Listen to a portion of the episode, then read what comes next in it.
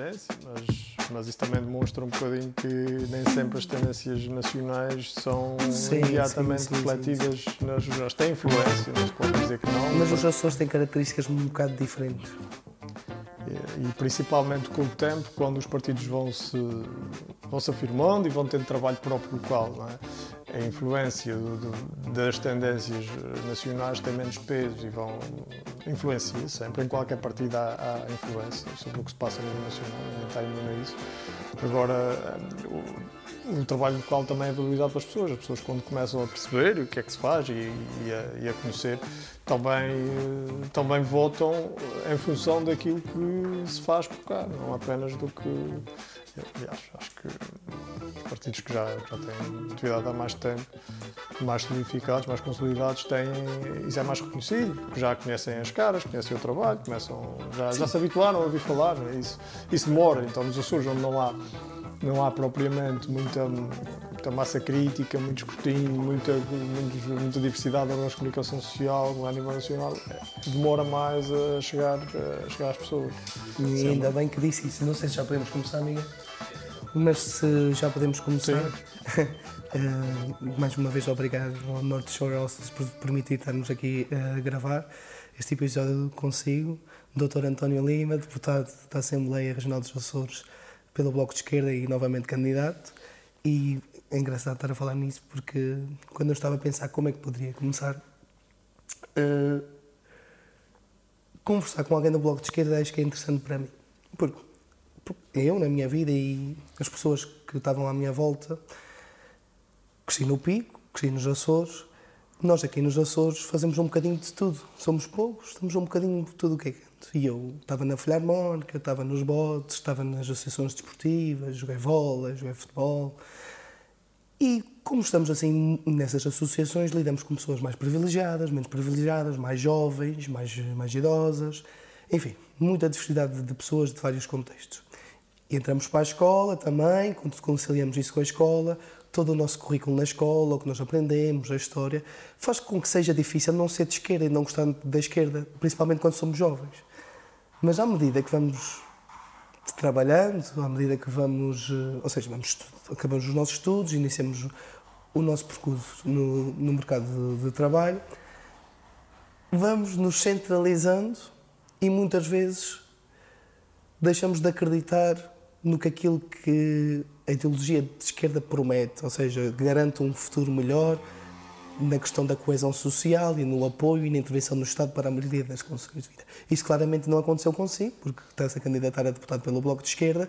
Eu gostaria de perceber um pouco do seu percurso e o que é que o faz manter até hoje a confiança nas ideias de esquerda e, e no Bloco. Antes de mais, muito obrigado pelo convite. É, é, um gosto estar aqui e participar eh, até desta forma mais eh, descontraída e, e conversar de uma forma menos formal do que muitas vezes nós eh, temos que fazer nestes períodos eleitorais e não só e é importante também esse, esse outro lado da, da, política e até mais, eventualmente mais, não sou mais descontraído, mas também mais pessoal. Bem, eu, eu sou um típico, um típico jovem, ou era um típico jovem, que já não tanto, tenho 42 anos, mas um típico jovem açoriano, que cresceu até numa freguesia, freguesia rural, freguesia pescatória, a Ribraquete, uh, e onde, uh, da mesma forma, eh, como estava a dizer, eh, enquadrava-me numa, em, em, grupos sociais, em grupos de amigos, em grupos formais de, de, freguesia, onde tinha, e onde efetivamente tínhamos eh, relações sociais com todas as, com todas as classes. Com, aliás, numa freguesia como a Ribeira Quente, isso nem, nem se colocava, não é? uns mais, mais abonados, outros menos, mas no geral há uma relação de proximidade com toda a gente. E, mas de facto sempre tive, até do ponto de vista familiar, uh, sempre cresci uh, uh, com uma ideia de que a sociedade tem que ser o mais eh, o menos desigual possível, em que se deve caminhar sempre para uma, uma sociedade onde não há um desfazamento muito grande entre, entre as classes mais, mais favorecidas e as mais favorecidas e há uma ideia de, de justiça social em que todos temos acesso aos bens essenciais, temos direito a ter uma casa, temos direito a ter um, um acesso à saúde e essa ideia sempre e, e onde há uma ligação muito forte entre a, entre a comunidade. Eh, e eu julgo que, sem, nos primeiros anos, sem ter grande consciência política, como é normal, mas com o tempo e também com, com, com a percepção que nós começamos a ter de como a sociedade funciona e de como o mundo funciona, porque para além dos Açores é um mundo muito diferente, uh, percebi-me que o caminho para isso estava efetivamente no, no caminho para o, para o socialismo e, e, o Bloco de Esquerda é um partido de, de género socialista e continuo a acreditar nesse, nesse, nesse caminho, nessa, nessa ideologia. E a minha, a minha, julgo eu, o meu despertar para a política e para a necessidade de intervenção uh, político-partidária, sempre tive uma ideia, uma, uma visão de esquerda da sociedade, mas julgo eu que surge numa, numa altura da minha vida onde alguns anos de, de, depois de ter terminado estudos, estudos eh, superiores, tenho curso de Biologia e Geologia, via ensino, onde eu e muitos outros colegas não encontravam qualquer saída profissional. Estamos a falar de, ali na, na fase dura para o, para o ensino, para quem queria ser professor. Exatamente, uma fase que não existia. Aliás, estamos agora ao contrário. Exatamente há, o inverso. Há uma falta de professores enorme, mas nessa altura ser professor era um caminho para o desemprego. É, isso era, era claro, quem estudava nesta altura para professor, mas depois é, encontrou-se, encontramos numa crise enorme, que foi a crise que, que decorreu do subprime, a partir de 2008, 2011, com a intervenção da Troika, eh, e nessa altura decidi que era, que era necessário fazer alguma coisa e não apenas Uh, bem, ter uma, uma, uma ideia e, e, intervir socialmente dentro daquilo que são as nossas relações pessoais, uh, laborais, mas intervir até do ponto de vista político. E foi, foi por aí que achei que era, era necessário, em 2011, ter outro tipo de, de, intervenção cívica. E muitas vezes julgo eu que é, é isso que, esse passo, que muitas vezes não é dado por, por, pelas pessoas em geral, jovens, mas não só, que é perceber que a sua intervenção na sociedade pode ser mais do que a intervenção uh, individual que nós fazemos com o grupo de amigos, com os colegas de trabalho. Uh, pode ser, e não tem de ser partidária, não é a única via, há pelas associações, já nos movimentos sociais, uh, movimentos culturais, até no desporto, há muitas formas de intervir socialmente e de procurar construir uma sociedade melhor e todas elas são importantes. Não há sociedade sem, sem essas diversas intervenções e é bom que haja, que haja gente que intervém em, em, áreas diferentes. Mas, efetivamente, a intervenção político-partidária é essencial em democracia. Se não há democracia sem partidos, uh, ainda, ainda não se inventou um sistema melhor e esse sistema, essa intervenção no, no, nos partidos, militar, dar ideias, estar, estar nos sítios confrontar as nossas ideias com as dos outros, isso é essencial, é? perceber se aquilo que nós pensamos se enquadra, onde é que se enquadra, uh, aquilo, perceber até que nós muitas vezes temos ideias erradas, quantas vezes? erradas do ponto de vista que são concepções, uh, pré-concepções que nós temos que não, que não se enquadram com a realidade, nós ouvimos tantas vezes uh, situações dessas. Isso é fundamental para o crescimento das pessoas. Sim, porque alguém tem que estar errado entre uma perspectiva mais à esquerda uma perspectiva mais à direita, alguém tem que estar errado no sentido de que nem tudo o que alguém afirma, ou a maioria dessa, do que é defendido por essa ideologia está correto, nem o que é defendido pela outra vai estar correto. Acha que, acha, considero que deve achar isso, com certeza senão não estava aqui, mas a maioria das pessoas à esquerda acredita mesmo que esse é o caminho para o desenvolvimento. Porque, por exemplo, diz que não basta crescimento económico, mas como disse, temos que olhar para o mundo e a maioria de, dos países do mundo, onde se vive melhor, apresentam crescimento económico. E a maior parte deles acrescenta, uh, uh, apresenta crescimento económico porque tem uma perspectiva também um pouco liberal de como pode deixar a economia fluir. Eu tenho uma matriz de esquerda, confesso, mas estou um pouco descrente às minhas próprias ideias e àquilo que eu concebi aquilo que eu acreditava quando era mais jovem relativamente ao que a esquerda pode, pode oferecer, pelo menos a esquerda que são defendidas pelos, pelos partidos que têm, que têm governado o país. Sente que é um problema da ideologia ou sente que o Partido Socialista, neste caso, que é o que tem tido mais influência, mas também governou com, com o apoio do Bloco e do, e do Partido Comunista nos últimos anos, é que não tem sido esquerda suficiente para dar resposta aos problemas de Portugal e dos Açores em específico? Pergunta complicada. Uh, há, duas, há duas questões aqui. Há a questão vá, mais, mais global. Não é? Eh, eu não concordo exatamente com quando, quando diz que os, os, os países mais liberais têm mais crescimento económico. Eu recordo há alguns anos. Uh, a China, país com, com um regime com o qual eu não, não, não tenho nenhuma afinidade, pelo contrário, uh, não, é, não é um regime que. Não é um regime não é um regime democrático e uma espécie de capitalismo de Estado. Mas a China, há alguns anos, tinha crescimentos astronómicos e não é propriamente um país, Sim, um país liberal. Os, a Europa, que é um continente, Europeia em geral, que tem um, uma política que é efetivamente de cariz liberal, centro centro-liberal. Hum, eu aí não eh, concordo. É, é, é, há mais liberais, certamente, mas é, no geral, um, um, uma, um, as ideias da União Europeia são, sempre foram no sentido de, um, de, desse, de liberalização progressiva de mercados, com regulação, é verdade, mas é país liberal e tem crescimentos anémicos. Os próprios Estados Unidos não têm crescimentos económicos eh, muito elevados, país de referência eh, do liberalismo, países como a Holanda também. Bem, eh, não é necessariamente o, o sistema económico que leva ao crescimento económico. O problema é efetivamente a forma como esse crescimento económico é distribuído e nós temos neste momento no mundo em geral a maior concentração de riqueza numa pequena parte da população desde, em, em toda a história. O crescimento económico, na verdade, não é distribuído de forma minimamente equitativa. São aquela minoria de multimilionários, de super ricos, que acumulam grande parte da riqueza que é produzida no mundo.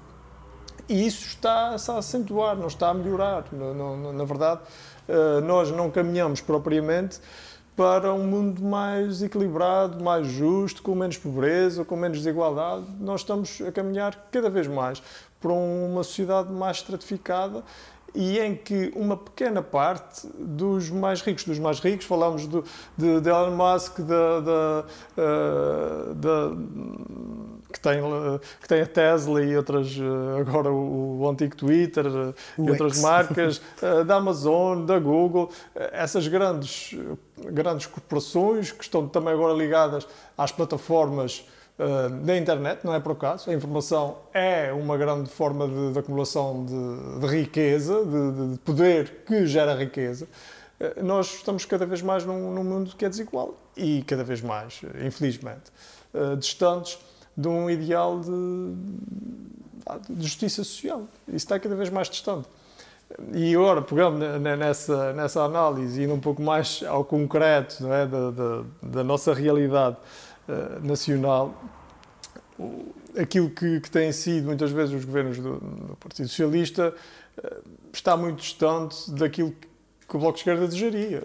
Está, está muito distante porque, uh, do ponto de vista da economia, nós temos uma aposta sem praticamente sem, sem, sem caminho para, onde, para o que se quer para a economia, uma espécie de deixar andar, não há um planeamento, não há uma direção, para onde é que nós queremos ir? Nós temos um país, e os Açores é igual, eh, que está, está a ficar, foi desindustrializado, eh, está dependente de dois ou três setores, em que o turismo tem cada vez mais um peso maior, e não temos nada contra o turismo, tem uma, uma, um lugar na nossa economia, mas se nós formos substituir todos os setores por um único, vamos ter um problema, isso é, é evidente. E, e, essa, esse país de baixos salários que nós temos não é propriamente a nossa, está longe de ser, aliás, a nossa visão de sociedade. Agora, nós temos consciência, eu tenho consciência, claramente, que a guerra ideológica sobre qual é o, o caminho para o desenvolvimento do mundo e do país, a esquerda está a perdê-la, tem estado a perdê-la. É essa a tendência, ultimamente, que se verifica no, que se verifica no todo mundo, o mundo. e que se verifica no país. Nós, essa, Por isso é que há bocado estava surpreendido por, de facto, nas últimas eleições ter subido a sua, o seu número de votos e a percentagem, porque não é a tendência mundial. O que significa que alguma coisa a nível local eh, está a conseguir na sua estratégia de comunicação. Mas falou aí em Elon Musk Jeff Bezos e coisas assim, mas eu não conseguia argumentar consigo se retirássemos a, inovação que os big tech, que os grandes empreendedores dos Estados Unidos, a nível a inovação tecnológica que provém dos Estados Unidos para o mundo, se retirássemos essas ferramentas que temos hoje em dia. Ou seja, o que o empreendedorismo, o capitalismo no, nos Estados Unidos providenciou e deixássemos de utilizá-las nos Açores, estaríamos melhor hoje do que há 20 anos atrás, 10, 15 anos. Conseguimos comprar mais hoje do que conseguimos comprar antes. Temos uma melhor qualidade de vida hoje, porque nós estamos a competir com todo o mundo para comprar bens, para comprar serviços, para ter eh, melhor qualidade de vida. É um argumento um bocado. Não, eu não estou a dizer que devemos deixar de utilizar as ferramentas que o capitalismo cria. Antes, pelo contrário. Nós, uh, o, o, capitalismo cria, é capaz de criar ferramentas incríveis, mas também uh, o, economias ou sistemas económicos que não são capitalistas também são capazes. Quem cria, vamos, sejamos, sejamos claros, quem cria são as pessoas. É o ser humano que, que, as cria e muitas vezes não é propriamente dependente do sistema económico. Agora, aquilo que nós temos é um, é um sistema económico que captura a, a riqueza que é produzida. Uh, eu, eu, recordo, indo um pouco atrás, nós, nós estamos a entrar numa, numa tendência dessa acumulação brutal de, de riqueza em num grupo cada, cada vez mais pequeno de, de pessoas e de grupos económicos. Há bastante tempo atrás, o, o, governo dos Estados Unidos forçou a partição, forçou a, a, separação em duas empresas de uma, de uma grande empresa de telecomunicações, isso no, ainda antes do advento da internet. Era a AT&T, houve uma divisão, porquê? Porque que já estava era demasiado grande. Já estava e, a ser considerado um monopólio. E via que era um, um risco para o, para o desenvolvimento, para a inovação. Aquilo que se passa, por exemplo, e ainda há a questão da inovação, uh, com uh, as Googles desta, desta sociedade, com as Amazonas, é que limitam neste momento, se já foram motores de inovação, neste momento são, inibem a inovação. Porque, se reparar, há muitos exemplos de, de, de, de startups que aparecem e há muitos empreendedores que criam startups que o, o seu sonho quase é ser comprado por uma Google ou por uma Amazon. Ou seja, quando há uma inovação tecnológica numa área, e falando dessas questões das plataformas, numa área uh, concreta de, de, ligada às tecnologias, aquilo que acontece é, se ela começa a ter sucesso, vem um é Facebook ou um, Google e é, ou um Google e é absorvido. Isso limita a inovação. É evidente que há quem a criou, bem, fica bem da vida, não é? fica milionário, mas a inovação e a concorrência, a concorrência que o capitalismo supostamente quer fomentar, vai-se, perde-se. Eh, eh, o próprio o Instagram era, era uma plataforma de redes sociais, um exemplo que toda a gente conhece e, o nosso, e, o, quem está a ver Foi certamente... pelo Facebook. Uh, Pela meta agora. Exatamente. foi criado, teve grande sucesso, tinha um, WhatsApp um conceito, o WhatsApp tinha um conceito diferente e veio o Facebook, agora a meta e, e comprou. Bem, é, e fez o quê? Uh, impediu ou limitou a inovação e a concorrência na área das redes sociais. Quem domina as redes sociais hoje em dia, que são uma fonte de criação de riqueza, de informação, que a informação é riqueza e é poder, quem controla são duas ou três empresas. Ora, isso é efetivamente um problema do ponto de vista do desenvolvimento, mas é um problema também da democracia. E nos, não nos podemos esquecer do que aconteceu em, um, em 2016, com a eleição de Donald Trump, com a utilização de, de, de, dados a partir do Facebook para influenciar a votação e está demonstrado com a Cambridge Analytica que conseguiu, através da captura de dados, é? da transmissão de informação falsa a grupos chave para vencer as eleições, conseguiu mudar o voto de muita gente e fazer com que Donald Trump fosse Vamos, eleito. vamos ter que fazer isto mais vezes, porque eu vou adorar conversar consigo sobre muitos desses, desses assuntos a nível, eh, a nível eh, global e mundial, porque de facto. Pronto, já estamos a, a sair dos Açores, Não, mas, não, mas, mas eu acho é... muito interessante, eu acho que isso é muito interessante, porque nós vivemos num contexto mundial, nós competimos Claro, com todo o mundo, estamos a competir, estamos a mostrar os Açores porque queremos ser competitivos, queremos que as pessoas venham para cá, que comprem coisas cá e que as pessoas de cá possam também comprar e observar o que melhor está no mundo. Eu concordo, e por isso a minha matriz de esquerda vem daí. Porque o princípio de Pareto é muito difícil de, de quebrar e, de facto, acho que se houvesse uma distribuição mais, eh, mais um pouco mais equitativa, eh, poderia ser benéfico. Justa já é, já é diferente. O conceito de justiça, conceito de justiça é já, é, já é diferente e a meritocracia acho que tem, deve existir, porque senão, de facto, eh, não, não há propensidade a haver inovação sem Mas meritocracia. O, mas o que é exata, a- meritocracia é exatamente o quê? Uh, duas pessoas que um, um jovem que nasce numa numa numa, numa família uh, destruturada com problemas com num distante de um grande centro uh, poderá ter as mesmas oportunidades de um jovem que nasce numa família com com bons Terá muito menos probabilidade de Uh, sucesso. naturalmente, não Concordo há igualdade, não é, não é possível haver igualdade de oportunidades nessas situações. Uh, Por isso, uh, a lógica da, da meritocracia uh, tem problemas já à partida, mas tem um problema de base, é que nem todos partem da mesma linha de partida. Há uns que partem aqui, há outros que partem 100 metros atrás. E isso, é, uh, por isso é muito bonito e, uh, e os liberais gostam muito da, da meritocracia, mas de facto não, isso não existe na nossa, não existe igualdade de, de oportunidades, nem igualdade de, de- do ponto de partida na nossa sociedade, porque todos partem de pontos O diferentes. nível económico tem um ponto de vista liberal, eh, um pouco liberal, porque pode parecer um contrassenso ou um paradoxo dizer que tem uma matriz de esquerda e depois de- nesse nível assim. Mas de facto eu, eu considero que para podermos quebrar um ciclo vicioso de pobreza, a educação é fundamental. E relativamente à educação e a tentar colocar as pessoas no sítio certo, acho que sim, acho que o Estado deve intervir e acho que o Estado deve ter um papel na economia. Agora, que papel? Eu concordo totalmente que o Estado deve ter um papel para redistribuir rendimentos. Agora, deve o Estado gerir empresas? É que, por exemplo, a questão da SATA não parece das fazer empresas. sentido lógico nenhum. Eu confesso que preferia até não ler muito sobre, sobre aquilo que o, que o Bloco estava a, pro- a promover ou a, a fazer bandeira de campanha para, para estas eleições, porque achei mais proveitoso que deixasse fluir e não ter já uma ideia pré-concebida daquilo que, que foi escrevendo e que os outros candidatos do seu partido foram, foram escrevendo.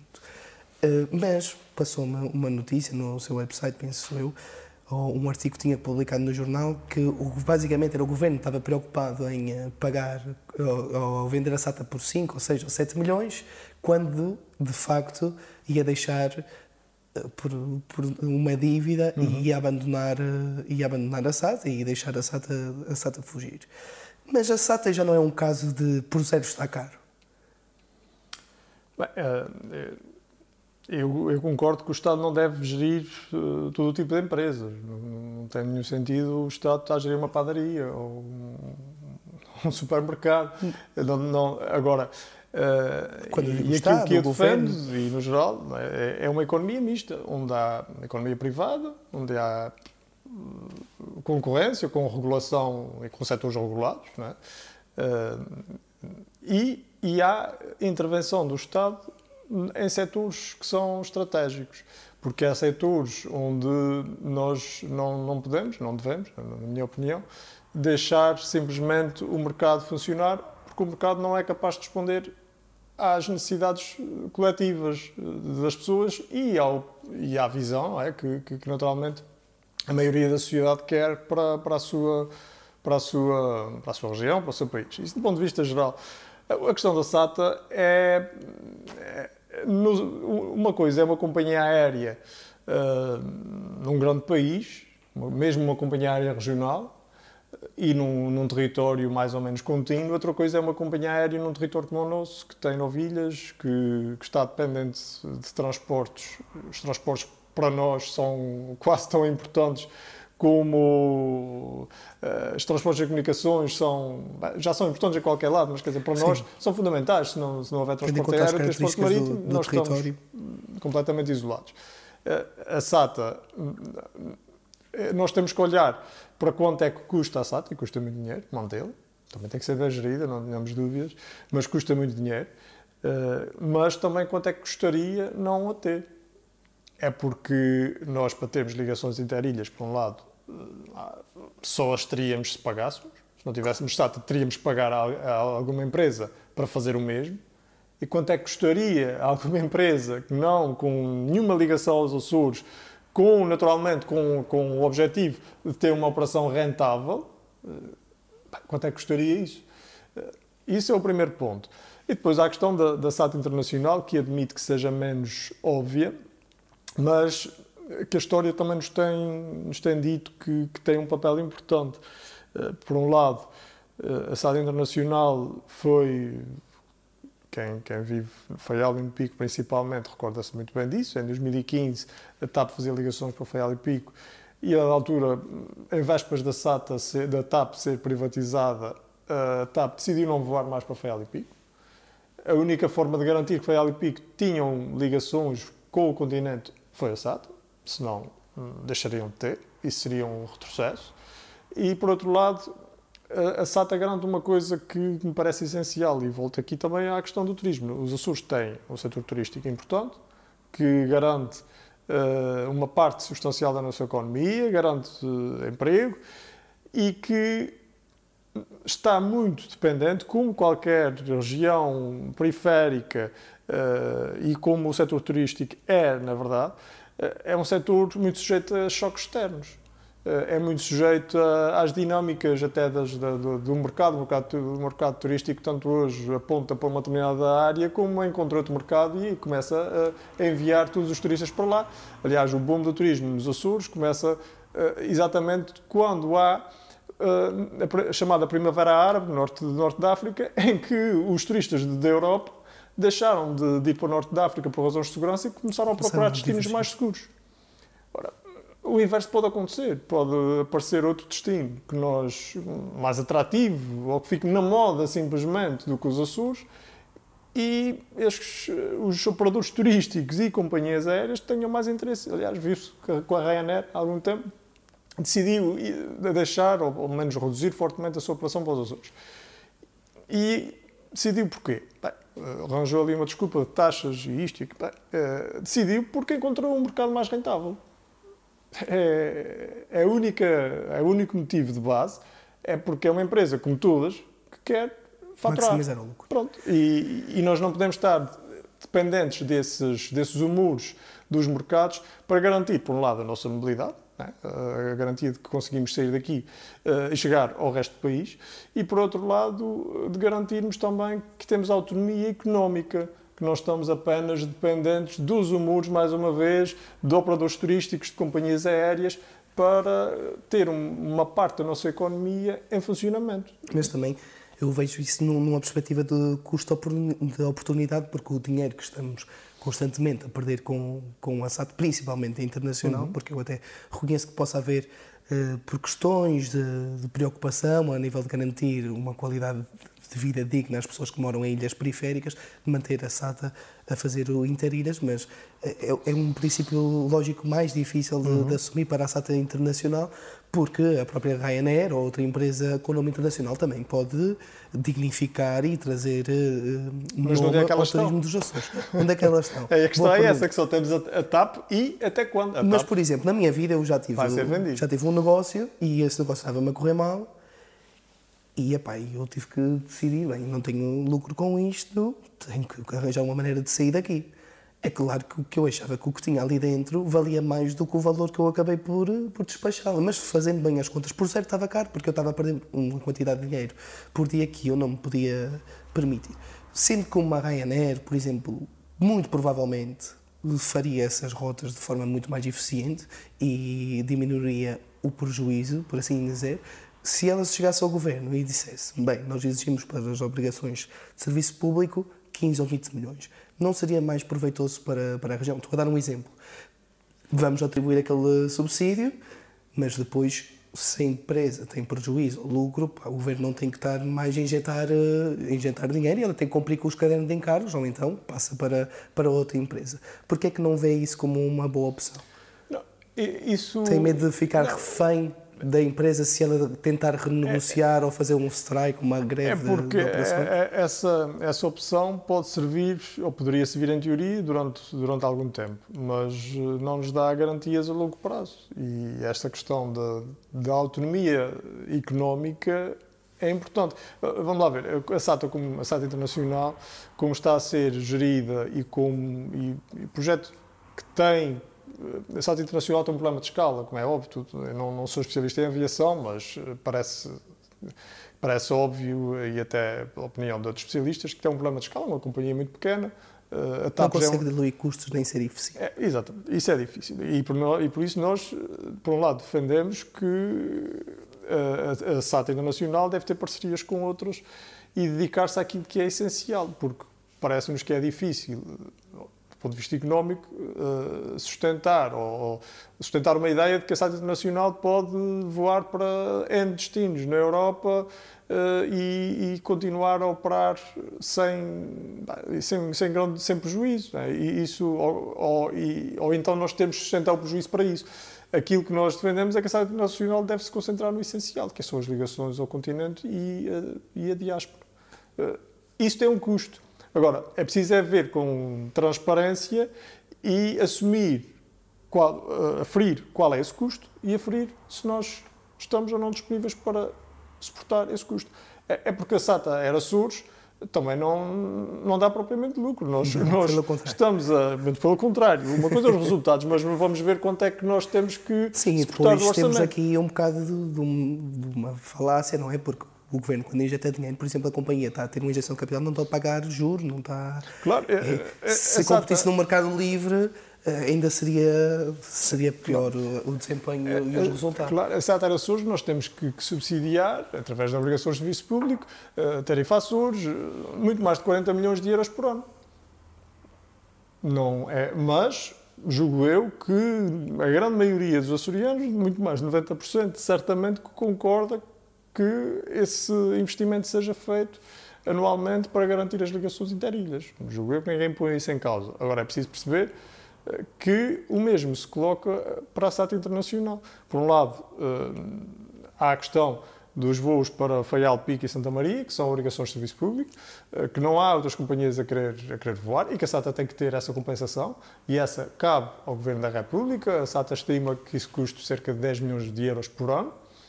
Isso só isso fará reduzir os prejuízos fortemente uh, da, da internacional e, naturalmente, com uma operação que se dedique essencialmente uh, às ligações essenciais uh, para o continente e para a diáspora, seria possível ter uma companhia em que mais sustentável, sem, sem aventuras e sem essa questão, que, que também naturalmente nos preocupa, de ter prejuízos anuais enormes, como tem tido nos últimos anos. Não é, não é aceitável, mas isso também nos preocupa, mas também nos preocupa a forma como se quer desfazer da empresa. Por um lado, sem assumir que o objetivo é hum, encerrar a empresa, porque é isso, aliás, o caderno de encargos diz isso. O caderno de encargo é um documento que diz à empresa o que é que tem que fazer não, depois basicamente, não queremos continuar a perder dinheiro. Exatamente, é o que lá está. Mas não queremos continuar a perder dinheiro, mas vamos ficar sem companhia aérea. É preciso assumir que isto vai acontecer, porque o que lá diz é que a companhia aérea só tem de subsistir durante 30 meses. 30 meses não é nada, é amanhã. E depois Uh, uh, o passivo da empresa, a dívida que a empresa tem, uh, a SAD Internacional deve 380 milhões de euros à Satera Sul, uma leva à outra, está tudo em casa neste momento, não há grande problema por aí, embora não seja positivo, mas está tudo em casa. Mas, por outro lado, aquilo que se quer fazer é vender, ficando essa dívida com os contribuintes. Ou seja, nós vamos pagar 380 milhões de euros para encerrar a SATA Internacional. É isso que queremos? pagar esse valor todo para encerrar a empresa e depois perder esse, esse instrumento económico, parece-nos que é, é que 380 milhões de euros é muito dinheiro. Sim, concordo. Como nascido, como pessoa que cresceu no, nos Açores, como pessoa que faz vida política no, nos Açores, como é que olha para a questão do nosso desempenho escolar e os nossos problemas sociais, nomeadamente a nível da toxicodependência, que são muito evidentes aqui em, em São Miguel? Eh, não acha que estamos num ponto que já é uma crise social? Eu vou ser sincero, a mim estranha-me muito, eu, eu sou do Pico, não é? Uh, vivi toda a minha infância e praticamente toda a minha vida lá e já é um choque uh, para mim observar o, o, que vejo hoje, nomeadamente em Ponta Lagada, aqui na, na Ribeira Grande. O que é que. Porque nós sempre ouvimos falar que o, que o governo socialista, o governo mais à esquerda, é um governo de apoio às populações mais carecidas, mas de facto é que essas populações não têm conseguido livrar-se desse ciclo de toxicodependência, desse ciclo de pobreza, desse ciclo de, de vida precária. Como é que olha para isso e quais são as sugestões que, ideologicamente, não tanto pelo partido, mas como pessoa, uhum. como sim, pessoa sim, que cresceu cá, como pessoa da, da povoação, uhum. uh, observa o assunto e pensa atuar sobre, sobre o mesmo. É, é mesmo preocupante o, o, cenário que nós temos nos Açores e, e, de facto aqui na Ilha de São Miguel em particular nós vemos uh, situações mesmo muito, muito complicadas Uh, e pior, uh, nós vemos que elas não estão a melhorar. Ou seja, nós não vemos que quem, quem está cá há, há muitos anos, é? ou quem vive, sempre viveu cá, ou quem está cá há 10, 15 anos, percebe que infelizmente aquilo que se vê nos últimos, na última década e eventualmente mais atrás é efetivamente uma degradação, é, são, são situações mais críticas. O nível de pobreza é efetivamente muito grande. É, a pobreza é um problema a vários níveis, tem influência na saúde, tem influência, como referiu, também na toxicodependência, tem influência no desempenho escolar e tudo isso é um ciclo que, em que geração após geração não se está a quebrar esse ciclo e há gerações inteiras que estão sempre em situação muito complicada e, e, os, e, as políticas foram seguidas ou não foram seguidas, né? esse é que é o problema, não houve uma política de, para, para tentar quebrar este ciclo. Ou seja, nós temos falta, de, por um lado, de, de intervenção precoce nas escolas, uh, temos falta de, de, de, ter efetivamente uma, um objetivo de, dos Açores, que é, por isso, que tem que ser, na nossa opinião, na minha opinião, que tem, não, não, nós não podemos continuar a ter uh, eh, 26% dos jovens que não terminam no 12 ano. Que saem da escola porque, entretanto, reprovaram não sei quantas vezes ao longo da escola e depois atingem. Eu sou professor de formação e, e, e dei aulas, dei aqui na, na, no Conselho da Ribeira Grande. E nós vemos alunos que que, que, reprovam N vezes ao longo da sua, do seu percurso escolar, chegam aos 18 anos, estão no, no oitavo, no nono, no décimo, e pronto, chegaram aos 18 anos, já não, não têm que estar na escola, vão embora. Ora, esse, isso é um problema gravíssimo. É um problema de falta, por um lado, de expectativas, de falta de, de, de, de interesse pela escola, que advém também dessa falta de expectativas. Quando, quando se vê, uh, certamente que já ouviram essa, já ouvi essa essa, essa expressão muitas vezes quando os, os, jovens dizem que bem, não vale a pena estudar por, para ganhar eh, o salário mínimo ou pouco mais, fazer uns pescados, não vale a pena chegar ao 12 ano. Isso é uma falta de expectativa que também advém da sociedade em que nós, nós nos inserimos, porque eh, esses jovens estão, estão atentos, eles não estão a dormir, eles estão a olhar para o que se passa, conhecem os seus, seus amigos mais velhos, conhecem uh, o seu percurso dos seus familiares mais ou menos próximos e sabem o que é que lhes espera. A gente são, não considera, considera que devíamos mantê-los na escola, mesmo que seja contra a sua vontade. Não, muitos não, deles, por exemplo, aqui na Ribeira Grande, Escola Rabo Peixe e tudo, muitos deles querem ir pescar com, com o pai, é. querem ir para a agricultura. Não devíamos arranjar métodos de educação alternativos para conseguir integrar esses, esses miúdos uh, no mercado de trabalho mais tarde, para dar condições à sua família, como disse, é um ciclo e eu concordo com isso, do que propriamente um currículo uh, global, porque depois o que acontece é que os números da educação são uma falácia. Nós temos muito sucesso, muito aproveitamento, que é uma mentira, que é, que, que é, tem por base esse, esse argumento de que devemos mantê-los, não devemos Não, devemos não, fazer não, com que eles estou, cheguem não estou a ao- dizer eh, que não se. que não estou a dizer o que estás a dizer, estou a tentar perceber sim, sim, sim, qual claro. é o, eh, o seu- a sua perspectiva, o que é que devíamos fazer.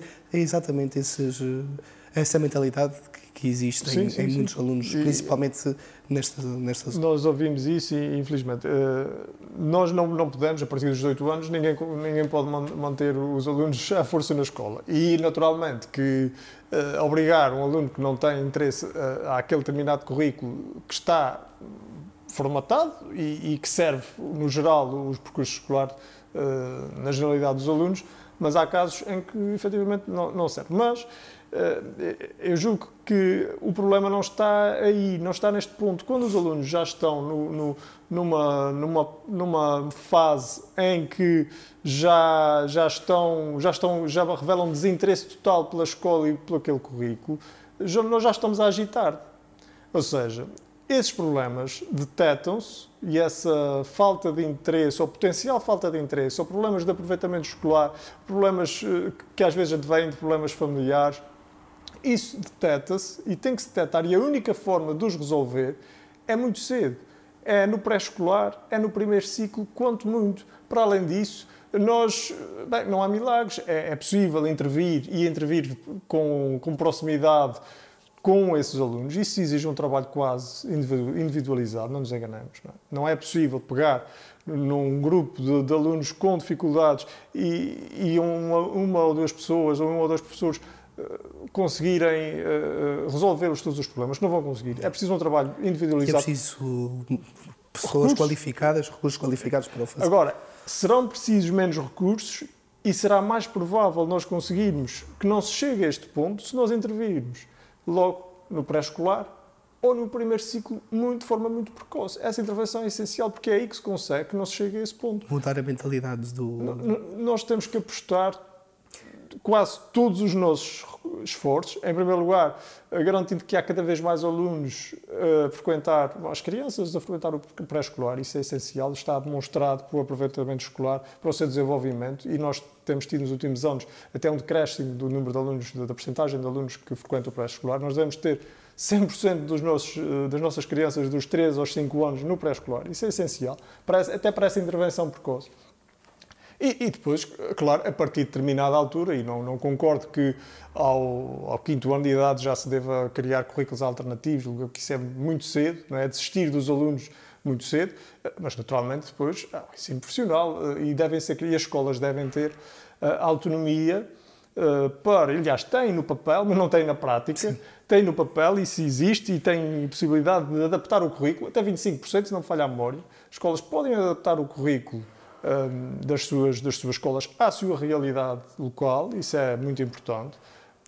Mas falta os recursos para o fazer. Mas para o fazer, e o problema é que uma escola quer adaptar o currículo, quer criar uma disciplina que está ligada à sua realidade, seja mais ligada ao mar, seja mais ligada à terra, seja mais ligada a qualquer coisa da sua realidade, que possa interessar mais a esses alunos que pode- possam não se rever muito no currículo. E revém-se no contexto cultural que estão envolvidos. Mas aquilo que depois a Direção Regional de Educação nos diz é que não há professores. Não há dinheiro para professores. Querem abrir, precisam de, de- de- é preciso professores para, para, para lecionar qualquer disciplina ou formadores quando são áreas mais técnicas. Bem, eh, sem recursos não, nada se faz. Eh, E por isso, esse, eh, o, o combate ao abandono escolar precoce, eh, nó- nós temos dito nesta, nesta campanha eleitoral que tem que ser a nossa prioridade para os próximos anos. Porque, e tem que ser essa, essa prioridade tem que começar muito cedo e tem que envolver não só a escola, mas as, as famílias, como é óbvio, mas tem que envolver os clubes desportivos, as associações culturais. Nós temos que, que enquanto sociedade, olhar para esses jovens e, e trabalhar em conjunto e de forma articulada para motivá-los não só para a escola, mas também para ter uma rede, para que eles também, naturalmente, não caiam na- na- na- depois, a partir de certa altura, a questão das dependências, por falta de, de- de, muitas vezes, de, bah, de um- de uma motivação, de algo que os motive, de algo que, Que lhes dê sentido. que dê sentido à vida, não é? E a, e- e a- e a experimentação das drogas às vezes é isso, é querer, querer uma sensação nova, querer algo diferente E fugir à e realidade. fugir à realidade, que muitas vezes não é boa. Falou nessa questão da cultura. O Bloco de Esquerda fala muito em cultura. É é uma bandeira da, da- da vossa campanha, é a cultura.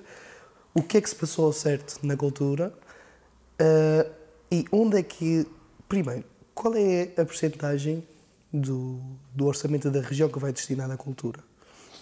Bem, hum, é difícil dizer ao certo porque ela está distribuída por várias, Segundo por várias eu... áreas, mas não, não, chegar, não ultrapassará muito os 1%, mas não tenho de memória uh, esses valores. Mas é, é uma percentagem muito, muito baixa e depois também é preciso perceber o que é, o que é, o que é exatamente produção cultural ou, ou o que é manutenção de, de espaços, por exemplo, não é? Investimento. Pois, eu também tentei, porque foi uma dessas intervenções que eu ouvi por alguém do seu partido relativamente ao, ao, ao fraco investimento na cultura, mas torna-se difícil perceber comparativamente ao CD uhum. se estamos dentro da média ou, ou fora da média, porque eles englobam a regressão, cultura e religião e as rubricas podem se diferir muito de, de país e para país por função. Torna-se é, difícil. É difícil, de... exatamente, porque tem que se perceber, porque não há dados estatísticos para os Açores propriamente dito, ou seja, para, para, para o CDE isso é definido. Está não é harmonizado. Ou seja, nós não, não sabemos exatamente, pelo menos eu não sei, e confesso a minha ignorância a esse nível, não sei exatamente para os dados que são contabilizados pelo CDE que rubricas exatamente é que são contabilizadas. É um trabalho interessante.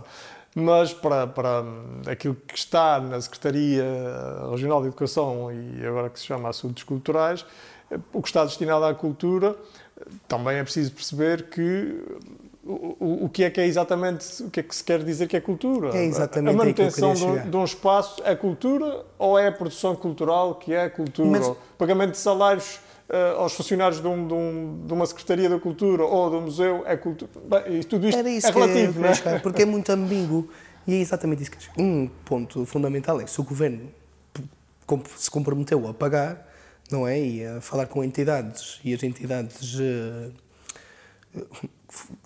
as entidades organizaram-se consoante aquilo que o governo deu indicação, que deu um, sinal verde para eles fazerem, deve assumir o seu pagamento. Mas a verdade é que há cultura e cultura. Claro. E nos Açores nós temos, lá está, muitos meios sociais que de facto são um escape para muitos miúdos, para muitas famílias, a nível de, de, de integração social e a nível de desenvolvimento no futuro. Ainda ontem falei de, de filarmónicas, de facto, as filarmónicas são um, um exemplo, por exemplo, as filarmónicas eh, são uma escola para miúdos que depois se vão formar, vão, vão para orquestras de músicas, vão ser, eh, vão ser professores de música. Ou seja, tem um. Eu vejo um sentido em dar contributo a uma sociedade filarmónica, vejo um sentido. Mas, por exemplo, eu também observo que muitas vezes se há um aproveitamento do que são os apoios da cultura para aquilo que são espetáculos. Que é entretenimento. Que é entretenimento e são espetáculos que muitas vezes depois transformam-se em concorrência porque distorcem o mercado, porque se há um privado que não concorre com os mesmos apoios e há uma, um, claro. alguém que organiza uma instituição e está a ter apoios, é um bocado injusto. Eh, e eu gostava de perceber qual é a vossa posição relativamente à cultura, porque é fácil dizer que se deve promover a cultura, que a cultura é essencial para uma, para uma, para uma região, no entanto, não é fácil distinguir o que é um bom investimento na cultura de um mau investimento na cultura. Há um grau de subjetividade grande aí, mas eh, é evidente que por vezes vemos nos apoios da, da, da Direção Regional da Cultura uh, efetivamente alguns apoios que para projetos que são claramente de entretenimento, uh, com marcas comerciais por trás, com financiamentos de promoção é? de, de, grandes festivais, é? que, têm, que têm não só o apoio da cultura, mas têm efetivamente uma marca uh, muito forte uh, a patrocinar e que têm grandes receitas de bilheteira e isso deve ser apoiado na mesma lógica de que é apoiado um, um, um outro evento de, de cariz não, não comercial, mas que pretende levar a cultura, a outro tipo de cultura menos massificada a determinados públicos, bem, isso é, é, é, uma, é uma questão muito subjetiva. muito subjetiva e difícil. Naturalmente que deve haver uh, regras, porque os recursos são sempre escassos e que não se deve apoiar da mesma forma esse tipo de, de, de iniciativas. E tenho muitas dúvidas que uh, grandes festivais de música que são altamente uh, massificados e que têm receitas provavelmente pá, com as despesas muito, muito, muito bem, tenham que ter apoio da Direção-Geral da Cultura. Uh, mas aqui o, o, grande problema, para além disso, da distribuição dos recursos por, por, diferente tipo de, de, de, iniciativas, pois há um problema de, de falta de, cumprimento de compromissos, de atrasos, que coloca em causa efetivamente o, a, própria, a própria continuidade dos projetos. Porque se há um ano em que eh, um determinado projeto que conta com um apoio X do Estado, da região para, para o seu desenvolvimento e esse, esse apoio não chega, e não chega sequer seis meses, uh, um mês ou dois mais tarde, chega seis ou sete meses mais tarde, ou oito meses, isso no ano a seguir provavelmente pode pôr em causa a sua continuidade. Isso é uma, uma perda de, de, de, de valor cultural e de continuidade de, projetos, muitos deles de grande valor, que se perdem por uma quebra de compromisso ou por um atraso. Mas não deviam esses projetos não ficar dependentes desses apoios e a certo ponto serem autónomos? Eh, bem, isso seria o mundo ideal, como é óbvio, mas há, há alguns há tipos de projetos que nunca serão totalmente autónomos, porque eh, há cultura que não, não, não conseguindo ter e dificilmente terá, ainda por cima nos Açores, onde uh, há uma reduzida população e, as receitas de bilheteira para determinado tipos de eventos nunca será grande, para determinado tipo de, de, de iniciativas nunca será grande, nós consideramos que a região aí tem que ter um papel, tem que ter um papel de apoiar a sua manutenção e tem que ter um papel também de criação e de formação. Ou seja, não, não, não, não nos fiquemos pelo papel da, da, região unicamente como um financiador que não tem nada a ver com aquilo que se faz, que avalia aquilo que os promotores culturais querem fazer e fica depois apenas a assinar os cheques para que se faça determinado evento. A região tem que ser mais do que isso. Eh, tem que levar, tem que garantir que a cultura chega a todas as ilhas, porque naturalmente há ilhas e até dentro das próprias ilhas, porque não é a mesma coisa produzir eh, viver no Nordeste e viver em Ponta Delgada ou na Ribeira Grande, no acesso à cultura. Nós temos que garantir que há também eh, maior equidade no acesso à cultura e a, e a região tem que garantir que quem vive no Nordeste ou quem vive no Curvo ou na Graciosa eh, nunca terá o mesmo acesso à cultura.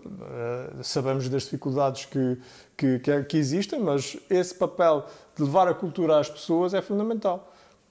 E a região tem esse papel. E tem um papel que também de, de, de produção, de formação, porque os agentes culturais, os, os produtores culturais, o, quem, quem está na, na cultura também uh, necessita muitas vezes dessa, dessa, dessa, dessa formação em determinadas áreas e essa promoção da formação, da interligação uh, dos agentes culturais dos Açores com outros do, do exterior, para trazer, efetivamente, Eu acho outro que... tipo de riqueza cultural para os Açores, outro tipo de conhecimento, inovação, abrir portas. Isso é fundamental. Eu acho que se devia investir fundamentalmente naquilo que podia ser depois eh, utilizado como bandeira para o turismo e para interesse relevante daquilo que é a cultura e a história dos Açores.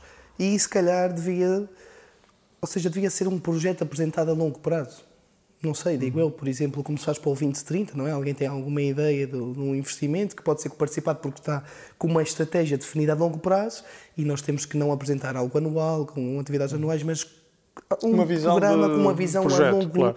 a longo prazo para que aquilo de facto esteja enquadrado com o interesse e o benefício o, da, o da região. Da, da, da, capital europeia da cultura que, mas eu sou estúpido não é? atenção eu sou estúpido não, não, é, e não faz todo sentido. É, o projeto da capital europeia da cultura é um projeto desse tipo porque uma capital europeia da cultura não é um projeto para um único ano. Há um caminho até lá e claro. há uma continuidade. e eu, eu penso que é isso pá. Porque eu gosto de ouvir gosto de ouvir porque é algo querido. Eu não digo isto no mau sentido, é algo querido. A uhum. questão da ideia social, da resolução de, de, rendimentos, é algo querido. Mas depois eu não vejo que é feito com, com estratégia. Por exemplo, eu vi que de, de, eh, defendiam que os trabalhadores do, do turismo devessem uh, ter salários mais elevados. Mas como é que se pode fazer isso? Posso diferenciar um salário mínimo de um trabalhador do, do turismo para um trabalhador de uma outra, de uma outra área qualquer. Não, isso não se faz por decreto, não é? Exatamente, isto é algo um pouco uma utopia. Não, não, não é utopia, porque uh, este tipo de, de, de, de ideia uh, não, não chamaria, pode ser proposta, uh, só se faz com, com, em primeiro lugar, com uma visão de desenvolvimento e depois faz com a luta dos próprios trabalhadores. Não, não nos enganemos, se não houver essa, essa luta dos próprios trabalhadores em também reivindicar o tipo de condições de trabalho, isso não, dificilmente acontece. Agora, o, o, o turismo ou outro qualquer setor só terá capacidade de pagar melhores salários se for uma atividade mais qualificada e que mais produtiva, que mais produtiva, valor. que acrescente valor. Agora, nós, eh, na verdade, nos Açores, estamos a caminhar exatamente para o sentido inverso, porque, principalmente, eh, aqui em São Miguel, não só, mas aqui em São Miguel isso sente-se mais, quando nós queremos eh, massificar, que é isso que está a acontecer, não nos enganemos, massificar no sentido de, de, de, de termos um crescimento acentuado anual com uma com construção de cada vez mais camas. Nós temos nos Açores neste momento, em hotelaria, cerca de 13 mil camas, estão em projetos aprovados mais 7 mil. Estamos a falar de um crescimento de 7 mil camas. E não, nem estou a falar das que estão classificadas com alojamento local, tem uma classificação diferente, mas só nos, nos, hum, nas unidades hoteleiras classificadas como tal, em empreendimentos turísticos, estamos a falar de um crescimento de 50%. Ora, isso o que é que leva? Leva a uma corrida para o fundo, que é, nós eh, construímos e construímos cada vez mais camas, essas camas têm ocupação, não direi máxima, mas próxima disso, durante dois ou três meses do ano, julho, agosto, setembro, e depois, o resto do ano, algumas delas ficarão às moscas. Eh, e só se consegue... Está a dizer que leva muito emprego precário e sazonal. É óbvio. E eh, isso, para manter esses negócios E os Açores vai ser sempre um pouco um turismo sazonal. Não terá sempre uma, par, uma, grande parte de sazonalidade. Só no, para se manter esses negócios a, a flutuar e, e, e, para não falir e para terem, para terem uh, resultados positivos e quem investe está à espera disso, como é óbvio, só se consegue comprimindo uma parte dos custos. E, na verdade, o, o, um dos custos que é sempre muito comprimido é o custo salarial. E porque o, o turismo é uma atividade de mão de obra intensiva. hotelaria, principalmente, é uma atividade de mão de obra intensiva. Onde é que está a grande estrutura de custos? Está nos salários. Onde é que vamos cortar? Cortar, entre aspas, não necessariamente cortar. Onde é que não vamos permitir que, que os custos aumentem nos salários? Ora, uh, o, o outro lado dessa moeda é nós procuramos ter uma estratégia de desenvolvimento turístico que não, uh, que não seja uma estratégia de crescimento para três meses do ano, mas seja uma estratégia de, de, de com, com, com limites a esse mesmo crescimento, limites que, que podem ser até reavaliados uh, de X em X anos, mas que garantam que essa sazonalidade seja diluída cada vez mais. Porque é isso que garante que há emprego ao longo do ano, que os, os empresários do setor do turismo não tenham que mandar parte dos trabalhadores para casa durante dois ou três ou quatro meses do ano, que possam pagar melhor aos seus trabalhadores, que também nós tenhamos um tipo de, de, de, de visitante que tenha também mais algum poder de compra para poder pagar preços eventualmente mais elevados, mais receitas que possam também se reverter em melhores salários. Isto é um ciclo. E, mas advém, em primeiro lugar, quando nós dizemos que queremos melhores salários no turismo, não estalamos o dedo e os salários aparecem. Agora, há uma política que tem que, ser, que tem que existir, é uma estratégia que tem que existir por trás e é uma estratégia de desenvolvimento. A questão é, nós nos últimos, segundo os censos, perdemos 10 mil pessoas. 20%, penso eu, da nossa empregabilidade já está no, no turismo. Se não intensificarmos o turismo, quantas pessoas é que vamos perder nos próximos 10 anos? Pelo contrário, nós ouvimos os empresários de vários setores a dizer que não têm mão de obra. Ou Mas seja, onde é que vamos buscar essa mão de obra? Bem, é porque boa, não vai boa, ser os açorianos, porque os, os, açorianos que estão a sair são os qualificados. Boa, claro, é evidente, boa pergunta. E não porque, são esses que vão para o setor De onde é que nós vamos buscar mão de obra para, para trabalhar nas 7 mil camas que estão previstas? Vamos ter que importar. Eh, aí é que está. E, esse, e essa importação de mão de obra será uh, para, para, ganhar uh, mil euros por mês? E o que, e o que acontece é será. que, de facto, vai é? nivelar, o, como não é mão de obra qualificada, vai haver uma pressão sempre para... E, e, os, e os imigrantes, para nós, são Mas eu agora, para mim, pergunto-lhe, como é que nós vamos conseguir, porque temos aqui um desafio grande, como é que vamos subir o salário se, na sua opinião, não vai haver procura que justifique esse investimento. Não, é se, se, não, se não houver capacidade, uma, uma elevada taxa de ocupação, eh, não há não há uma produtividade tão acentuada e vai ser difícil aos empresários também conseguir pagar mais aos, eh, aos funcionários. Mas se nós, vamos lá ver, se nós temos, vamos partir do princípio, de um princípio teórico que Neste momento, eh, nós parávamos a construção de novos empreendimentos uh, turísticos e uh, deixaríamos ver o que, é que, o que é que dava. O mês de agosto está vendido, como dizem a maior parte dos, dos empresários do setor. Há ali os meses do verão que têm taxas de ocupação muito altas. Uh, quem não consegue vir para os Açores em agosto, até pelo preço ou pela disponibilidade, possivelmente virá um pouco mais tarde virá em setembro, virá em outubro. E essa, e essa ideia de, de, que tantas vezes se fala de combater a sazonalidade eh, não se faz por decreto, não se faz dizendo às pessoas, bem, venham no inverno, mas olha, no verão também estava, tem, tem, tem capacidade, também podem vir no verão e, e, o preço é quase o mesmo. Só se faz se houver um incentivo para subir no inverno, mais barato e eventualmente até com uma maior disponibilidade em uh, hotéis melhores e, e ter maior, maior taxas de ocupação, ter os negócios mais rentáveis, e falamos no turismo, depois falamos toda a indústria à volta, não é? na animação turística, etc, etc, ter maior, uh, maior uh, ocupação e, maior, e, e mais atividade ao longo do ano garante maior sustentabilidade às empresas que já existem.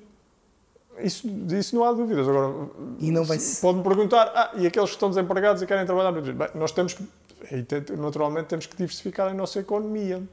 E as pessoas, e há uma parte da população desempregada neste momento, que as ficam, está desempregada porque as suas qualificações, muitas vezes, eh, não estão adequadas às necessidades do mercado de trabalho. É preciso também eh, fazer formação profissional e, e procurar qualificar e diversificar a, a essa a nossa economia eh, para que cada vez mais nós, nós possamos ter um Sim. plano de emprego vai ser é sempre um objetivo quase utópico, mas deve ser o objetivo. É preciso também ter cuidado porque se a mão de obra, se o salário aumentar no setor do turismo, também vai se tornar mais difícil exportar turismo. Porque um, um dos principais pontos que é atrativo a pessoas de, outras, de outros países eh, procurarem os Açores neste momento é realmente que ainda é relativamente barato, principalmente... E será sempre muito mais barato. Nós temos, uh, temos um nível de vida muito longe do, do, daquilo que é o do norte da Europa, infelizmente. Uh, mas também nós não podemos embarcar numa competição com destinos que, que, que que ainda, que ainda têm níveis de vida mais baixos. Ou seja, nós temos que nos, nos posicionar dentro daquilo que é, que é, a, nossa, que é a nossa realidade é? económica, social, mas seremos, infelizmente, seremos sempre um destino eh, muito mais barato do que a maior parte dos destinos na Europa. Relativamente à habitação, porque depois acaba por estar aqui um pouco interligado, claro. porque a especulação para o investimento levou a que, na globalidade, nos Açores, em todas as ilhas, umas mais, outras menos, mas eh, que aumentasse de facto o, o preço de, de venda e, e, por um pouco por todo o mundo é difícil uh, neste momento ter condições para ter habitação própria. Qual é a solução que, que defende? A habitação, infelizmente, e isso já chegou aos Açores, tornou-se mais um ativo financeiro do que, do que outra coisa. Os imóveis tornaram-se, habitação, entre aspas, os imóveis tornaram-se um ativo financeiro. Com, uh, com o excesso de liquidez que houve nos últimos anos nos mercados internacionais, muitos investidores, fundos de investimento, dedicaram-se a adquirir imóveis para, mais tarde, como uma forma de, de, de, colocar, de colocar ativos, de colocar liquidez e, eventualmente, depois vendê-los mais tarde com a valorização que se espera do, do, imobiliário. Isso já chegou aos Açores. Por outro lado, os Açores e Portugal em geral têm uma, uma fragilidade maior que muitos países, que é não terem praticamente habitação pública, habitação disponível para que funcione princípio que funciona naturalmente, que serve e, e disponibiliza habitação para, para, para, famílias que, através de arrendamento, não é? Eh, mas também serve como uma forma de eh, moderar, de forma de regular o mercado de arrendamento. Se há habitação disponível a preços mais, mais, mais, mais controlados, mais baixos, quem tem habitação no mercado de arrendamento também não pode colocar eh, a casa a um preço muito alto porque sabe que há, que há quem faça mais barato. Claro. Uh, e essa moderação do mercado é fundamental. Isso nos Açores não existe. Uh, nós praticamente não temos mercado de arrendamento. É, é residual. Encontrar uma casa uh, para arrendar nos Açores é como encontrar uma agulha no palheiro. As que existem são caras. e, bem, alguém que ganhe 800 euros, já nem digo, vá, os Açores 800 euros é o salário mínimo, vá, 900 euros por mês, como é que consegue pagar um T2 a 700 euros? Isso é um problema que é de, de, muito difícil de resolução, é certo, mas é um problema que tem que, tem que ter atuação imediata. Por um lado é preciso reduzir, um, mitigar esse, esse problema, não é? Uh, nós temos que ter apoios ao arrendamento, que, que, estão parados. E baixar os impostos para quem arrenda, não seria mais fácil? Uh, bem, vai dar Porque mesmo. Eu, é mais direto, penso eu tem um efeito mais, eh, mais imediato. Mas já não depende de nós. Porque nós andamos com, com muitas medidas. Ah, tal, devíamos fazer isto, íamos fazer isto, o governo tem preocupação para o arrendamento. Mas depois baixar os impostos sobre a, a quem arrenda os imóveis, que seria um incentivo a uma maior a, a quantidade de imóveis disponíveis para arrendar e a um preço mais, eh, mais acessível, o governo nunca toma Nunca toma essa medida? Não, aqui não, não, nós não temos Sim, não tem autonomia eh, competência, para... pelo menos não é propriamente Provavelmente não, não teria, Agora, mas não seria não, uma boa solução. Não é... Na prática, quando nós estamos a, a apoiar o inquilino através de um apoio à renda ou baixar os impostos de arrendamento, a diferença não é muita. Porque, na verdade, o... Sim, sim, sim, sim. Isso até concordo, mas não será mais fácil ir por aí do que propriamente tentar eh, quebrar um setor que está em crescimento como o alojamento local? Pois, mas o problema é que o setor que está em crescimento não eh, é um, está em crescimento em parte, e não é na totalidade, também à custa de, de, da habitação que está no mercado, seja de venda, seja de, de arrendamento. Quando, quando, ou seja, quando, quando há uma casa que está que é habitada eh, que é casa própria permanente, de habitação própria permanente, ou está no mercado de arrendamento, que é convertida num alojamento local, nós estamos a retirar uma casa do mercado, seja de arrendamento, seja Porque de. Porque a taxa de rendabilidade esperada é mais elevada. É evidente, não é? Eh, Mas se, provavelmente, daí se reduzíssemos os impostos sobre o arrendamento, Nunca, podíamos... Nós podemos pôr os impostos a zero no arrendamento, que será sempre mais rentável transformar uma casa num alojamento local. Porque numa semana eh, consegue-se, se, houver ocupação, consegue-se ter o rendimento que se tem no mês. Eh, não, nós podemos pôr os impostos a zero, que nunca será o suficiente. Eh, isso é, advém, e é natural, de uma, de uma expectativa de quem quer, de, empresários do setor, que querem legitimamente e faz parte de, de, do negócio, quer vai aumentar a sua, seu, a, sua, a sua produção, quer manter o seu negócio e é, é, legítimo e é normal. Agora, o que não pode é, é a região e o Estado em geral ficar de braços cruzados quando vê uh, casas que estão disponíveis e quando há uma crise da habitação ainda por cima, uh, estão disponíveis ou estariam disponíveis no mercado de venda ou de arrendamento e serem cada vez mais convertidas para, para serviços. Porque o alojamento local é um serviço. É? E essa, esse equilíbrio que é preciso criar, neste momento não existe. Nós, nós temos um desequilíbrio que está uh, claramente em desfavor de quem procura O problema casa. é que não é da classe baixa. A classe média tem muita dificuldade em conseguir a habitação própria. Porque não há, não há, quer dizer, não há mercado de arrendamento. Adquirir casa eh, através de empréstimo neste momento é eu também difícil. não vejo que se fosse atribuir apoios, seria naturalmente aos que têm, têm condições económicas eh, mais desfavoráveis. O problema é que isso ainda ia causar uma pressão adicional sobre uh, uh, quem, quem, tem a classe média, porque ia haver ainda menos oferta disponível e aumentar o preço dos imóveis disponíveis, que iam ser menos, e a classe média que ia sofrer. Não, mas esses, esses são apoios, esses que já estão a tirar bilhete para, para não, sair daqui. Esses apoios que novamente iam já, ficar. Já existem, estão desatualizados e, e, têm que ser abrangentes, não podem ser apenas para, para rendimentos muito baixos. Têm que abranger a classe média, porque senão, efetivamente, eh, têm um caráter pernicioso. Agora, isso não basta, é preciso aumentar a oferta de habitação pública, pública e não só, e cooperativa, uh, ou seja, é preciso aumentar uh, a oferta no mercado de habitação, é preciso construir habitação pública, isso demora, esse é que é o grande problema, e manter essa habitação com propriedade pública ou, se, for, se forem cooperativas de habitação, mantê-las na propriedade da habitação, ou seja, há uma modalidade que, que, já existe há muitos anos nos Açores e que o atual governo tem mantido e, por vistos, quer apostar, que é um, algo totalmente pernicioso e, neste momento, ainda mais. E que não faz qualquer sentido porque é literalmente deitar dinheiro ao ar porque constrói-se que a habitação com pública com arrendamento com opção de compra nós construímos habitação, um bloco de apartamentos, uh, escolhemos um conjunto de pessoas para a quem arrendar, que concorrem para arrendar esses apartamentos. Ao fim de alguns anos, podem adquiri-lo, uh, deduzindo os valores das rendas que já, que já pagaram. Em teoria, até parece uma, uma solução interessante. A pessoa paga a renda e aquele valor da renda reverte para a aquisição da sua, daquela habitação e passa a ser sua.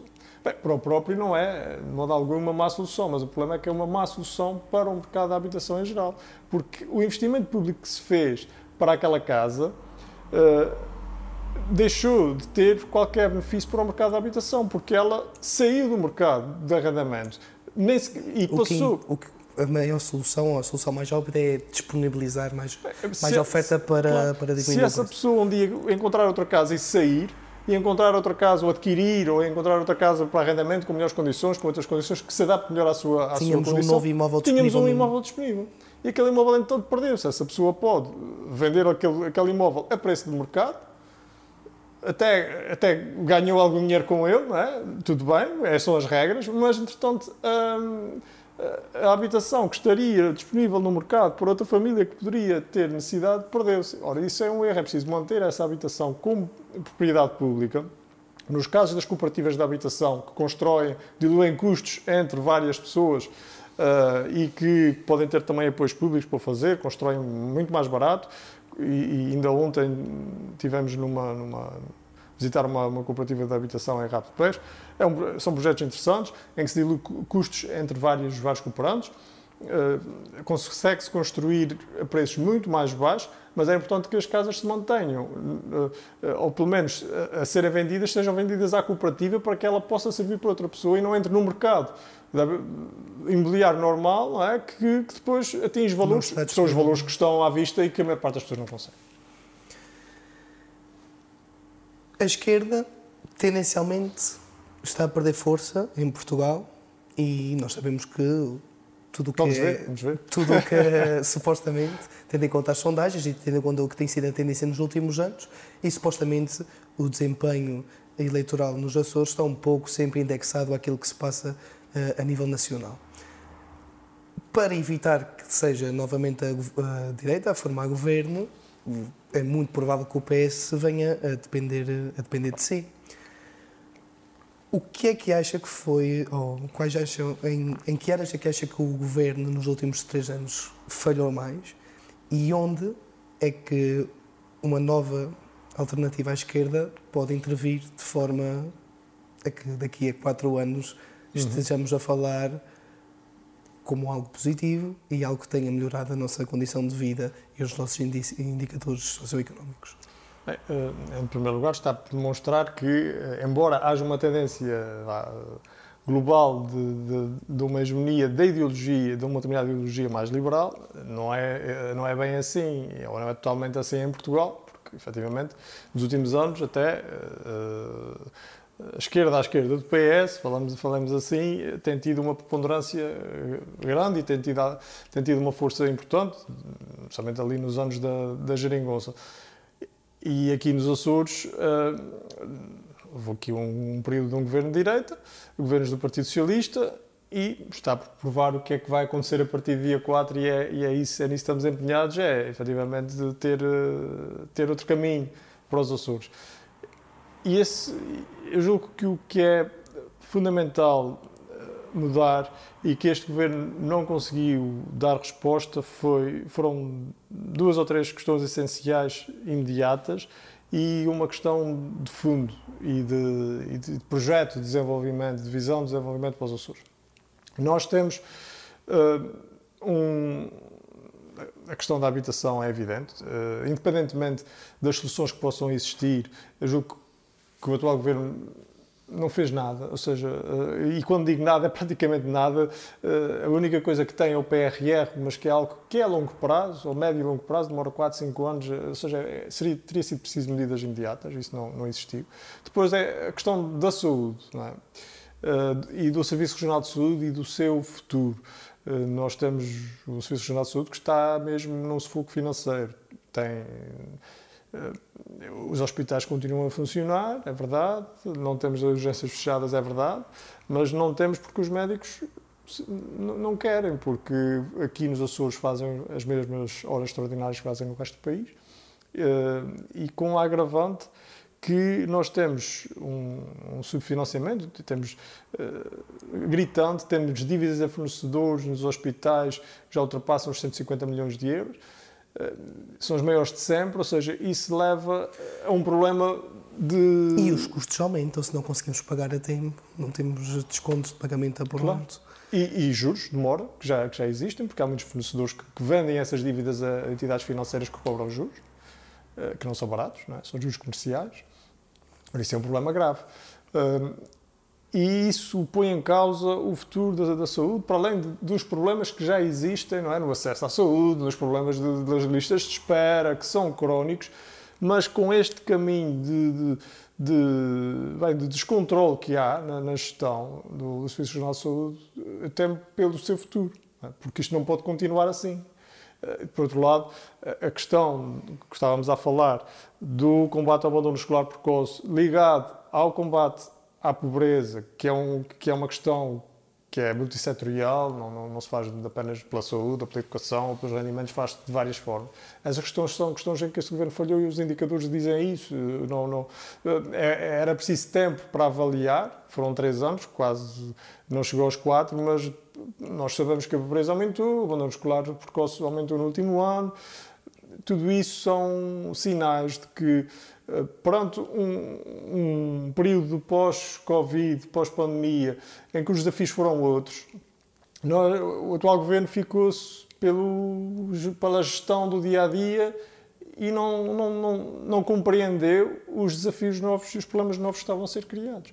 E por isso esses, esses, essas questões agravaram-se, esses indicadores agravaram-se. E depois há a questão de fundo, que é sobre o modelo de economia que nós queremos, se é este que tem vindo a ser seguido ou se é outro, que, que tem que passar, a nosso ver, pelas qualificações, pelo aumento muito significativo das qualificações, pela diversificação da economia, até, até dentro dos setores da economia temos que, que, que, diversificar e ter outra, mesmo setores tradicionais como a agricultura, nós estamos a caminhar para, para uma. Não estamos a caminhar, já estamos, não é? numa monocultura da vaca, é preciso diversificar eh, essa e desintensificar essa, essa, essa, essa produção, eh, caminhar para uma agricultura biológica. Nós nunca competiremos com o preço, por isso não vale a pena pensarmos que intensificar a produção nós vamos ganhar alguma coisa, nós temos é que competir pela qualidade. E, e depois nessa a questão do mar é, é central. Nós temos uh, esse, esse, património natural que é preciso preservar, que é preciso estudar e que é preciso também aproveitar para tentar desenvolver um nicho ligado à biotecnologia, por exemplo, onde dá trabalho no FAIAL muito interessante feito ao nível do DOP, que pode ser um motor para outra, para outra, para outra economia, que será pequeno no início, mas poderá, a biotecnologia é um, é um setor em enorme expansão a nível mundial eh, e as novas tecnologias da, da comunicação, da informação, onde o, o handicap de sermos ilhas distantes não é tão grande, felizmente. Por acaso, a nível dessa questão do, do mar e da biotecnologia, estou um bocado, um bocado fora daquilo que se faz. É, há, há, muito trabalho interessante a esse nível, no, que parte muito do estudo que é feito do mar profundo, é? que, tem, que tem características uh, muito, muito próprias, uh, tem seres vivos muito desconhecidos. Uh, há uma lógica que há, há quem pretenda. Há, duas, há dois caminhos na, nessa área do, do, do, do, estudo do mar, não é? Por um lado, uma lógica mais conservacionista e ligada também um pouco ao desenvolvimento de produtos biotecnológicos a partir de, de seres marinhos, não é? que, que, que possam, e do seu conhecimento, de moléculas novas que possam ser descobertas, medicamentos, uh, ligado, ligado a essa área de desenvolvimento, do conhecimento para o desenvolvimento uh, e da preservação para o desenvolvimento, e depois há a lógica extrativista, que é outra face dessa moeda, que é uh, os projetos de mineração do mar profundo, porque há comprovadamente uh, riqueza mineral no mar à volta dos Açores, uh, só que tudo isso seria muito bonito, só que tem, ou potencialmente tem impactos brutais ao nível Falando ambientais. As pescas. claro. É um setor com um futuro um bocado sombrio, tendo em conta aquilo que são as metas a nível de redução de cotas, sustentabilidade a nível da extração de, de peixe. O que é que propõe? Reinserir os pescadores em outras atividades na, na, na economia ou criar uh, subsídios para abandonar a exploração? Bem, eh, as pescas, infelizmente. Ou para reduzir a exploração não. até um ponto mais, uh, mais aceitável para que possa ser lucrativo para Nós quem temos que ter um, um setor das pescas uh, mais sustentável e, e, mais justo. Nós temos, principalmente em, em São Miguel, uma forma de distribuição, e na terceira também um pouco, de distribuição do rendimento das pescas que é, que é medieval, que é arcaica, que não, não, não tem qualquer sentido manter-se uh, e que nenhum governo teve a coragem de tentar intervir aí, porque a falta de, de, de, relações de trabalho formais, não é? que, em que há o chamado quinhão, em que em vez de haver um salário ao fim do mês eh, base que possa ser eh, aumentado consoante as capturas, não, não existe em muitas, em muitas muitas, não, não é em toda a pesca, mas em algum, alguma atividade da pesca. Isso leva a que se viva muito mal na pesca, porque em alturas em que não há rendimento, eh, não há salário.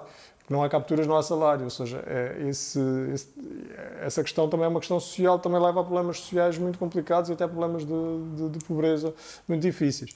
Agora, nós precisamos de dimensionar a pesca aos nossos recursos, precisamos de implementar as eh, famosas áreas marinhas protegidas de forma articulada com os diversos setores, inclusive das pescas. Não se consegue fazer esse, esse, essa nova, esse novo paradigma de gestão do mar sem os pescadores estarem no barco. Ou seja, isso tem que ser feito com uh, os pescadores e, e, eles têm que apoiar esse, esse projeto, sabendo que durante algum tempo precisarão de apoio.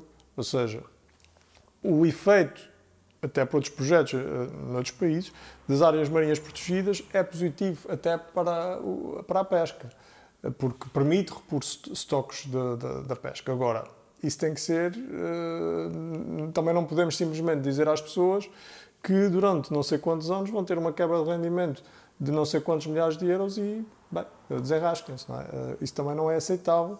É preciso, se é para fazer isso, é preciso fazer isso em acordo com eles e é preciso fazer isso com o setor e é preciso fazer isso também compensando as eventuais quebras de rendimento que existem. Eh, isso é fundamental.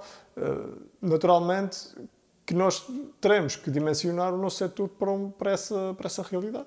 Uh, garantindo que há uma pesca mais sustentável e também, digamos, sejamos claros, não vale a pena, ou não valeria a pena, criar áreas marinhas protegidas no papel. É preciso que elas tenham efetiva fiscalização, gestão, eh, avaliação, monitorização, tudo isso é fundamental. Ficar só no papel para dizer que nós cumprimos a meta de termos 15% eh, do mar protegido, 30% do mar protegido e 15% totalmente protegido, bem, eh, se depois na prática está tudo igual. Não influencia nada.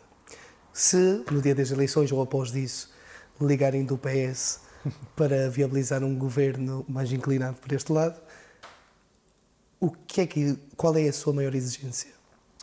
Bem, uh, nós, a nossa exigência neste momento é o nosso programa eleitoral. No dia 4, é a força do nosso do voto que determinará quais são as exigências que nós podemos fazer. Ou seja, eh, nós neste momento a nossa exigência é um programa máximo. É, nós vamos para eleições para ter o máximo. É o nosso programa eleitoral, é o nosso caderno de encargos, por assim dizer. No dia 4 de fevereiro, o povo dirá qual é a força que nos quer dar para fazer essa exigência. Por isso, uh, não, não, não posso dizer qual é a área, ou qual é a medida, ou qual é a área central onde nós queremos intervir. A nossa exigência é o nosso programa eleitoral hoje. No dia 4 de fevereiro, o povo dirá qual é a força que nos dá para impor.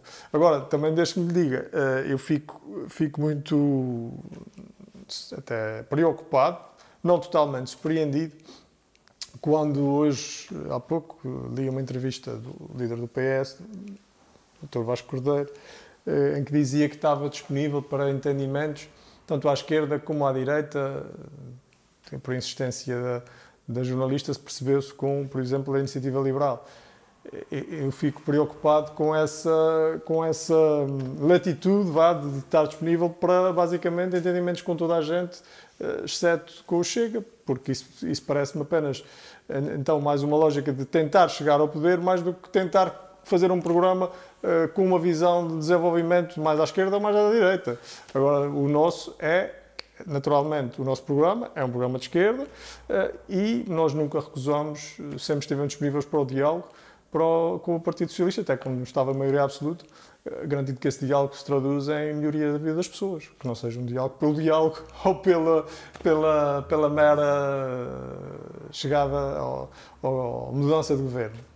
Uh, não quero roubar muito mais do seu tempo, já agradeço imenso ter eh, tirado da sua disponibilidade para, para estar cá.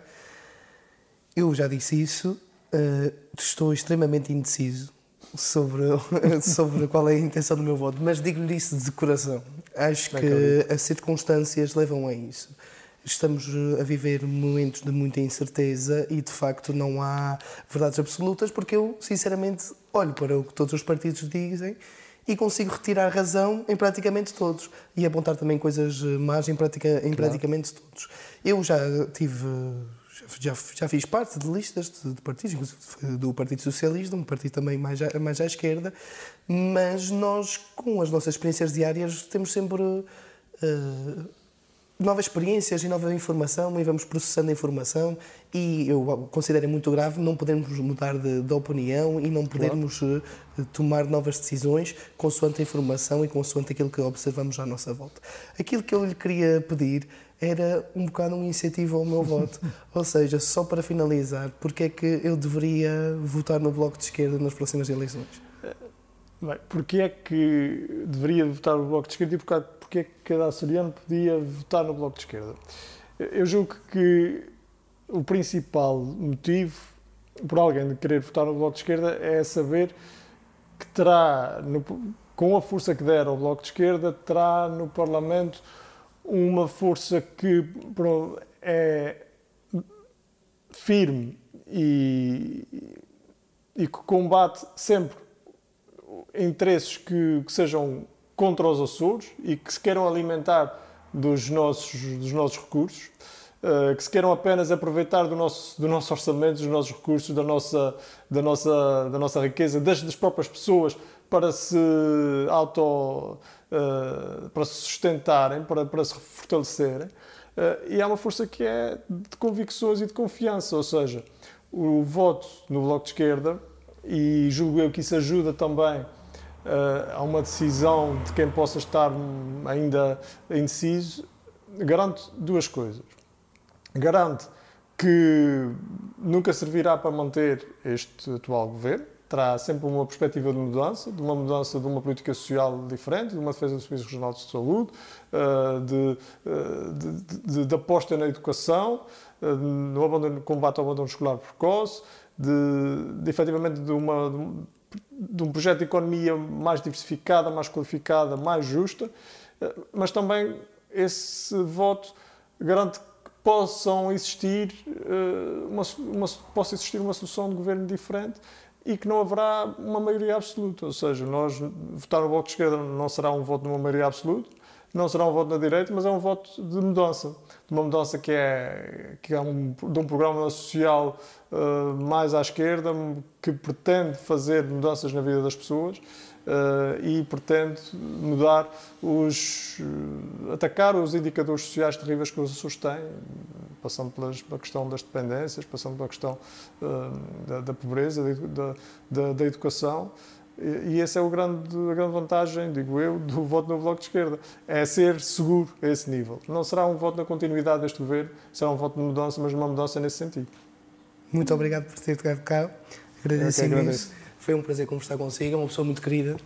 Obrigado. é difícil não gostar de si, embora discorde de algumas eh, questões ideológicas, mas eu penso que é muito proveitoso colocar isso em debate e não estar numa constante concordância e, e algo com um script pré-definido. Penso que é proveitoso para, para ambos os lados formarem uma opinião e foi, foi uma conversa de valor. Muito obrigado por ter estado. agradeço. Obrigadíssimo. Muitos problemas, Miguel? Ainda bem. Muito obrigado. Pronto, está feito. Muito obrigado por